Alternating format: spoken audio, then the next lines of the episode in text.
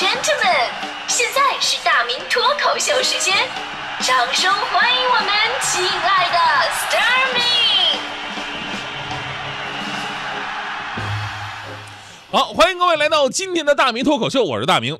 今天咱们说这个在路面上开车呀，这个关于交规的这么一个话题的时候，我首先要展示一下，呃，展开一下自我批评。就是我刚来北京的时候啊，我 我真的是一个违章大户，而且违章的原因基本上都是因为违停，因为里面有很多原因哈。当然，首先呢，我要承认错误，就是我这个法律意识当时有点淡薄。其次呢，就是坐早班有一个比较客观的难题，就我早上吧，我来了以后没地儿停车。一个呢是我们这边吧停车位本来就少，另外一个就是我上班时间太早了。这附近停车呢都是居民，对吧？他们还没出车呢，导致我每天我都要在真武庙这块啊连续转个二三十分钟，有的时候能碰上车位，还好就车停下来了。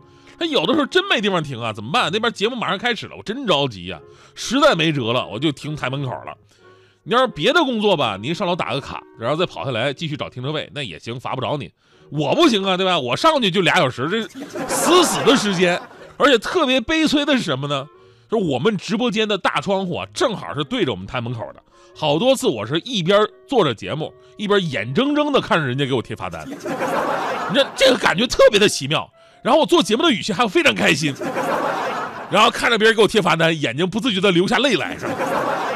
当然我我自己也有毛病哈，因为以前在南方的时候吧，南方的就很多城市违停呢是罚五十块钱。我心想，那罚就罚吧，那这北京停车位都比这个贵吧？结果后来交罚款的时候才知道，北京罚是罚二百的，你知道吗？这还有肉疼！我三个多月我交了六千多块钱。当时窗口工作人员都我说了，说哥们儿你有有钱不能这么任性，现在电台主持人都挣这么多吗？不是？呃，最奇葩的什么呢？最奇葩的是当时我是在月坛南桥那儿交完的罚款，我出门一看，我的车又被因为违章贴了一条条。我说那个地方真的没地方停车呀，这个。最最奇葩的，我还记得有一次我在路边我停车等人，然后呢有个脑袋探到窗边问我，哎师傅走吗？我说你把我当什么人了？我又不是拉客黑车，我这是啊，我说我我不走啊啊！过了一会儿，他递来递进来一张罚单，从此以后就再也不打算开车了。而现在啊，对北京的路况熟悉之后啊，再加上法律是强了啊，就好很多了。其实呢，咱们总结一下，扣多少钱呢，甚至扣多少分都是其次，最重要的是做人要有规则意识，做一个遵纪守法的人，这是对社会的负责，也是对自己跟别人的负责。现在我们有的时候就感叹，哎呀，这个交规越来越严了，车越来越不好开了。其实，如果跟国外某些发达国家比起来，咱们的交规啊，已经算是特温柔的了。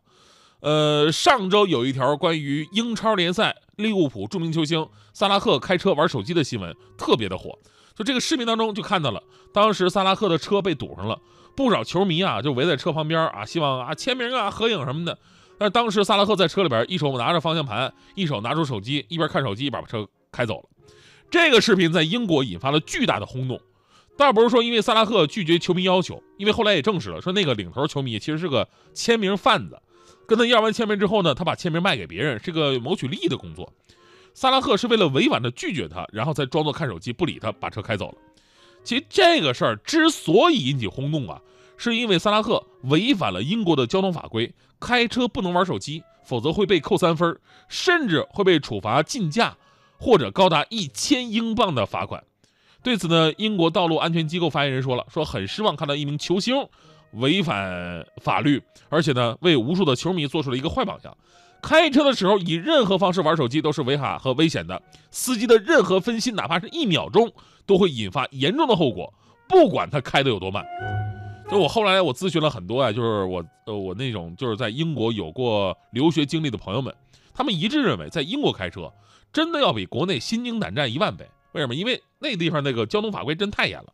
比方说，我一朋友就是在英国留学三年。刚回国的时候，啊，只要是他开车，总会被后排的人抱怨说：“哎呀，你开车怎么那么娘啊？是不是？你干嘛老让着别人呢？那咱们什么时候才能到啊？”然后这哥们特别骄傲，一口倍儿流利的那种英国伦敦腔：“This is 素质，呃，素质，你看这样子。”这么说吧，过了一年，过了一年，我们再坐他的车，已经完全不是那个风格了。那家伙横行霸道，见缝插针，一边别车，一边还破口大骂。然后我们在后排啊，我们都心惊胆战。我们安慰他，我说：“大哥，别生气，慢点开行不行？”国内的交通法规不严吗？咱们就玩手机这个事儿来说吧，其实咱们国内也有关于开车不能玩手机的规定，各地处罚，呃，原则也是不一样的，有罚款的，也有扣分的哈。但真正执行的时候，说实话就松很多。不知道你们是什么情况，反正我身边很少有人说开车玩手机被抓了，对吧？就算被抓了，人家有一万个理由啊。同志，你知不知道开车不能打电话？谁打电话了？哪只眼睛看我打电话了？我这是打电话吗？我是接电话。但是英国完全不是，这英国他们对玩手机的定义非常严苛，就别说打电话接电话，就算你开车的时候手里攥着手机，这都是违法行为。就算你停车等信号灯或者堵车阶段，你使用手机也是违法的。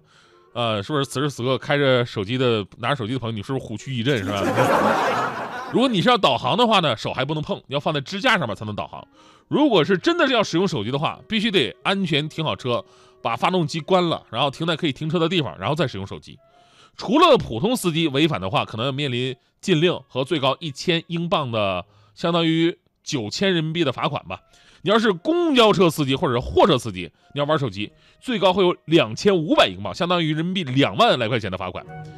其实啊，就是以前我们也说过，英国在交规上的那种严厉，已经严厉到奇葩的一种地步了。比方说，英国政府对于酒后驾车的惩罚是这么规定：如果酒后驾驶者在十年内啊，十年内有三次被判酒后驾驶，将会被吊销驾照一百零九年，有零有整。除此之外呢，在英国严厉的交规当中，也能看出一些他们对于道路隐患防患于未然的这种重视。比方说，开得太慢，对不起，你也会被抓，是吧？原因是疏忽驾驶，因为你开得过于慢嘛，开得跟蜗牛似的，你压着人家车呀，对吧？很容易激怒路上的司机，所以呢，你会被警察拉到一边。对这一罪行的处罚情况呢，是看情况而定的。呃，一般人是口头警告，那重的呢，就是会扣去九分。开车的时候吃东西。呃，喝东西、化妆或者换 CD 也会被扣三到九分的，呃，惩罚，还有罚款一百英镑。冬天车顶如果有积雪的话，最好及时清理掉，因为如果你开车的时候有很明显的雪块从车顶上落下来，你也会被罚款，罚六十英镑，扣三分，因为理由是阻挡司机视线。